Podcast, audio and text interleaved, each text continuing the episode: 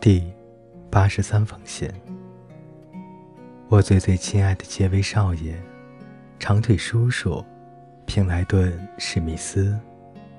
昨晚你睡了吗？我没有，一夜没有合眼。我太惊喜、太兴奋又太糊涂了。我想，我再也睡不着了，再也吃不下饭了。不过，我希望你要睡觉，你得睡。这样你才能快些好起来，来到我的身边，亲爱的人。一想到你病得如此严重，就让我心痛，而我在这之前却毫不知情。昨天医生送我下楼上车时，告诉我三天来他们几乎放弃了希望。哦，我最亲爱的，真是如此。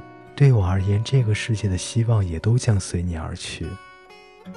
我想，将来的某一天，在遥远的未来，我们其中一人必须先行离去。不过，至少已经幸福的在一起生活过了，会有许多值得回忆的东西。我想要让你高兴起来，首先必须先让我自己高兴起来。尽管我比做梦都还要快乐，但我也更清醒了，害怕出什么事情。这个念头如同阴影一般笼罩在我的心头。以前我无牵无挂，对什么都满不在乎，因为没有什么东西可以失去。可是从今天以后，我将无休止的担心：只要你一离开我的身边，我就会想到汽车可能会撞到你，招牌可能会掉下来砸到你的头上。我的心将永远不得安宁。不过，我一点也不太在乎平静的安宁。请快点好起来，快点，再快点！我要你紧靠在我的身边，我可以触摸到你，确信你是真实的。我们在一起只有短短的半个小时啊！我生怕我是在做梦。如果我是你家族的一员，该多好！这样。我就可以天天去看你，念书给你听，为你理好高枕，抚平你那两条皱纹，笑得露出嘴角。你现在情绪好些了吗？昨天我走的时候，你情绪很好。医生说我一定是个好护士。你看起来一下子年轻了十岁。恋爱可不要让每个人都年轻十岁。如果我变成只有十一岁，你还在乎我吗？昨天是我一生中最美妙的一天，即使我活到九十九岁，我也忘不了那一个个的细节。清晨离开洛克威洛的那个女孩，与晚上回来的判若两人。山普太太四点半叫我起床，我在黑暗中惊醒，第一个闪入我脑中的念头是。我要去见长腿叔叔。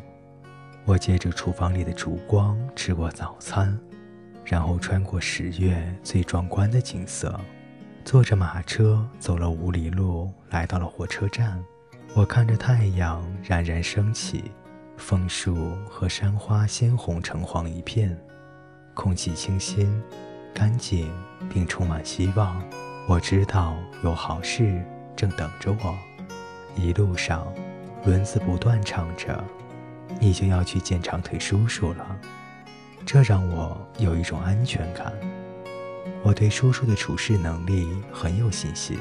我也知道，在某处有一位男人，比长腿叔叔更亲爱的，正等着要见我。我预感到这一次一定能见到他。结果，您瞧，我抵达麦迪逊大街。高大的棕色房子令人生畏，我不敢贸然走进去，徘徊了很久才鼓起勇气。其实我根本不用怕，您的秘书是这么好的一个人，让我有种宾至如归的感觉。是艾伯特小姐吗？他问我，我回答说是的。我根本不用提史密斯先生，他让我在客厅等候。这是一间庄严、华丽的、富有男人气息的房子。我坐在一张舒服的大椅子上，不断对自己说：“我要见到长腿叔叔了，我要见到长腿叔叔了。”不一会儿，秘书回来请我到书房去。我激动的双腿真的快不听使唤了。在书房门口，他回头低声地说：“小姐，他病得很严重，医生今天才同意他下床，请不要停留太久，使他过于激动。”从他说话的样子就知道他很爱你，我因此对他产生了些好感。他敲了敲门，并说：“艾伯特小姐来了。”然后我走进去，门在我身后带上了。从明亮的走廊走进暗淡的书房，一时间我什么东西也看不到。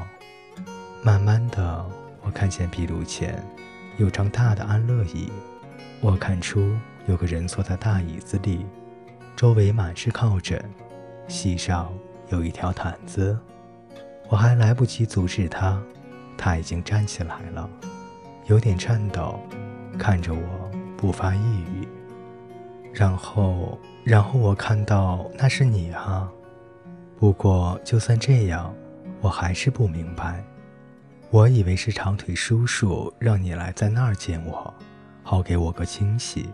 你笑着伸出手说道：“亲爱的小朱棣，你猜不到我就是长腿叔叔吗？”这个想法一瞬间掠过我的脑海。哦，我是多么的笨啊！有一百件小事可能都告诉了我。如果我够聪明的话，我做不了好警探，是吗，叔叔？威姐，我该怎么称呼你？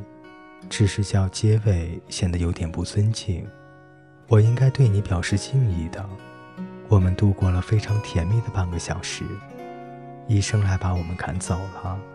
我恍恍惚惚地抵达车站时，差点搭上往圣路易斯的火车，而你也激动地忘了请我喝茶。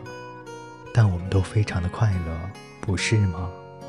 我摸黑驾车回到了洛克威洛。哦。天上星光闪烁。今早我带着克林斯走遍所有我们一起去游的地方，而且记得你说过的话，当时的情景。今天树林里呈现出一片青铜色，空气冷冽清新，是登山的好天气。